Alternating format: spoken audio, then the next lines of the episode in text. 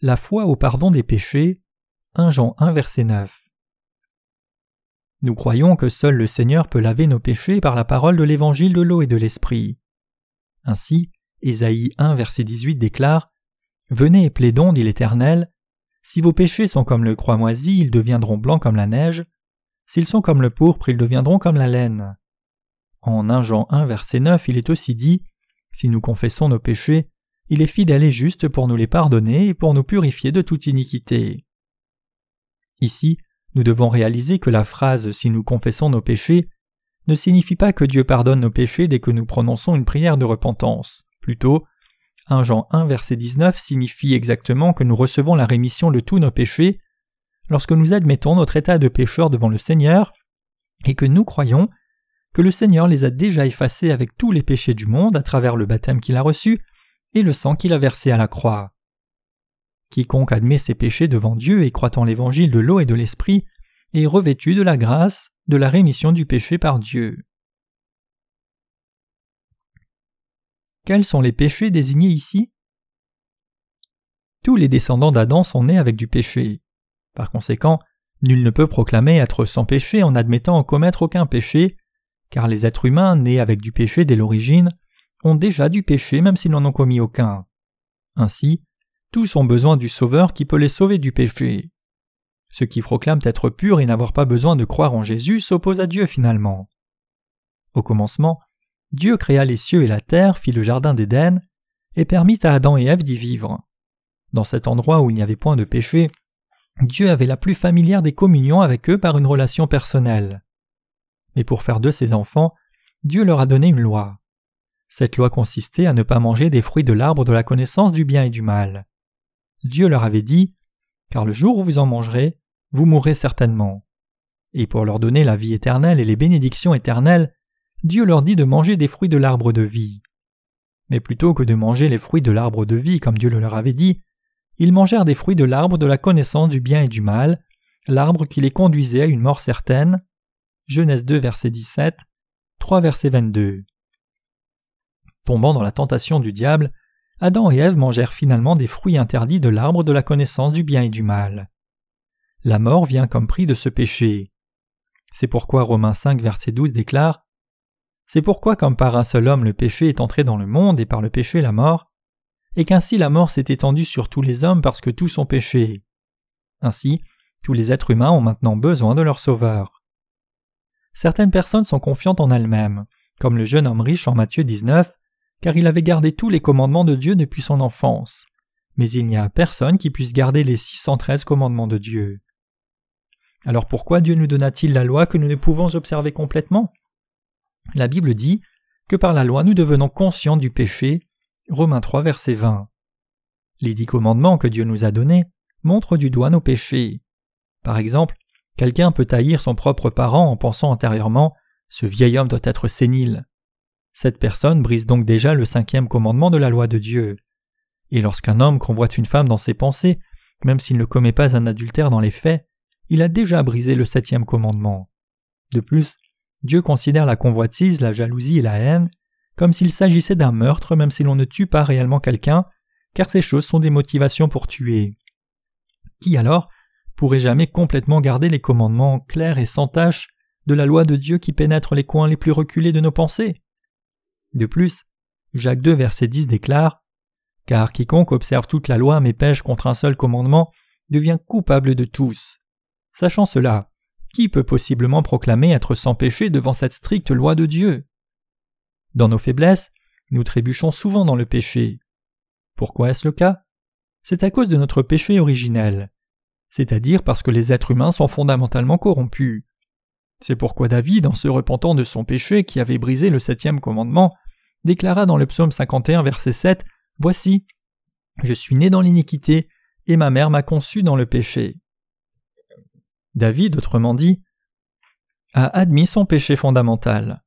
Les prières de repentance offertes par les chrétiens ordinaires d'aujourd'hui et la confession de David, déclarant qu'il était fondamentalement un tas de péchés, étaient complètement différents l'un de l'autre. Les premiers admettent seulement les péchés actuels de leurs œuvres, alors que ce dernier, au contraire, admet qu'il ne peut que pécher parce qu'il est fondamentalement un tas de péchés. Seuls ceux qui reconnaissent qu'ils sont eux-mêmes de grosses masses de péchés et qui croient en l'évangile de l'eau et de l'esprit donné par le Seigneur peuvent recevoir la grâce de la rémission du péché par Dieu. Ne serait-ce pas le cas? Quelle est la bonne chose à faire? Est-ce de faire une liste de nos péchés quotidiens devant Dieu et lui demander pardon chaque jour?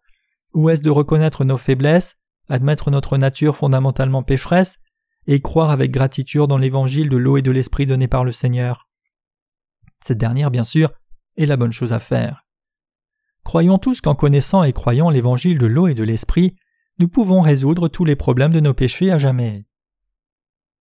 Dans Jean 6, versets 53 à 55, Jésus a dit En vérité, en vérité, je vous le dis, si vous ne mangez la chair du Fils de l'homme et si vous ne buvez son sang, vous n'avez point la vie en vous-même.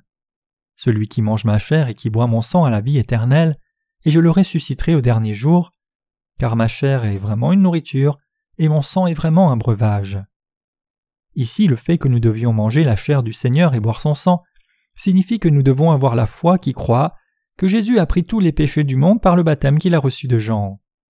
Cela signifie que si nous ne connaissons pas la vérité du baptême de Jésus, nous ne pourrons alors pas transférer nos péchés sur lui, et nos péchés ne pourront donc pas être pardonnés. Si une facture nous attend dans un magasin, alors nous sommes en dette jusqu'à ce que la facture soit complètement acquittée.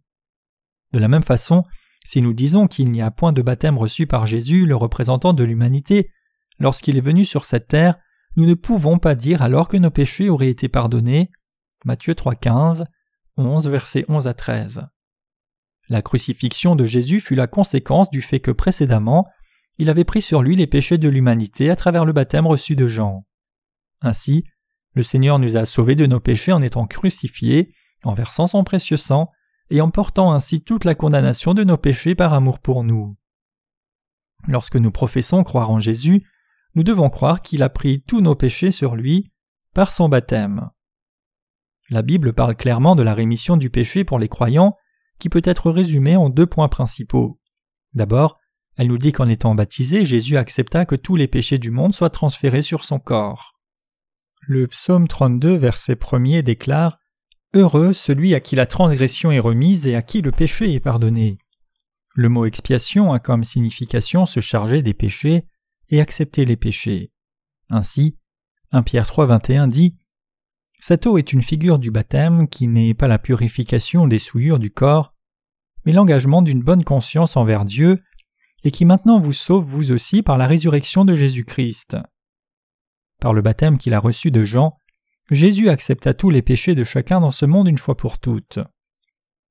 Deuxièmement, la Bible nous dit que Jésus a effacé nos péchés. Isaïe 43, verset 25 déclare C'est moi, moi qui efface tes transgressions pour l'amour, et je ne me souviendrai plus de tes péchés.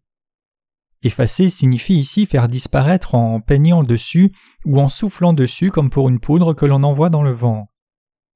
Cela signifie que Dieu le Père a lavé les péchés du monde en les transférant sur son Fils à travers son baptême. Pour ceux d'entre vous qui pourriez dire Je n'ai pas d'espérance car j'ai commis trop de péchés, vous aussi pouvez être libérés de tous vos péchés en entendant la parole d'évangile de l'eau et de l'esprit. Le diable nous dit N'as-tu pas commis toutes sortes de péchés? Mais même si nous entendons de telles paroles, lorsque nous croyons au baptême de Jésus et au sang versé à la croix, nous pouvons alors être entièrement libérés de tous ces péchés. Lorsque nous avons une foi de ce genre, le diable est effrayé et s'enfuit. Nous sommes convaincus que le Seigneur a pardonné nos péchés par le baptême et le sang de Jésus. Lorsque nous croyons que Jésus a pardonné tous nos péchés par son baptême et par le sang de la croix, alors ces œuvres incroyables de paix viennent dans nos vies. C'est la foi centrale du christianisme, la foi de la rémission du péché. Le résultat de la réception de la rémission du péché. C'est d'être libérés de nos péchés et de notre peur de la mort. Lorsque les gens ne croient pas en l'évangile de l'eau et de l'esprit, ils sont abandonnés par Dieu et sont ainsi frappés par des tragédies et inquiétudes, incapables d'éviter leur mort terrifiante. Ainsi, les êtres humains font de leur mieux pour être sauvés de leurs péchés et de la mort. Parfois, ils se tournent vers des rituels religieux venant de leur être corrompu, continuant à s'appuyer sur leur repentance, sur l'ascétisme et la méditation, sans aucune utilité. Mais pour nous qui croyons en Jésus comme notre Sauveur, son baptême et son sang, non seulement nous sommes pardonnés des péchés du monde, mais nous avons aussi restauré notre relation avec Dieu qui était brisée, et nous avons ainsi été libérés de nos péchés et de notre peur de la mort. Tous ceux qui croient en l'évangile de l'eau et de l'esprit ont logiquement fait une telle confession. Par son baptême et son sang, le Seigneur a pardonné même des gens remplis de péchés comme moi. Jusqu'à ce que nous ayons ce type de conviction, nos cœurs étaient alourdis et inquiets. Mais les croyants qui ont été pardonnés de leurs péchés en croyant au baptême et au sang de Jésus viennent se réjouir dans la grâce de la rémission du péché, une telle grâce qu'ils n'en ont jamais expérimenté avant dans ce monde. En ce qui nous concerne, ceux qui étaient pécheurs avant mais qui croient maintenant au baptême de Jésus et à son sang versé sur la croix, le Seigneur a lavé nos imperfections, nous a pardonné de tous nos lourds péchés, et nous a ainsi donné la véritable paix. Comme le Seigneur a racheté nos corps en payant pour ceci de son sang précieux, nous lui demeurons fidèles avec gratitude en disant Comment rendrai-je à l'Éternel tous ses bienfaits envers moi? Psaume 116, verset 12.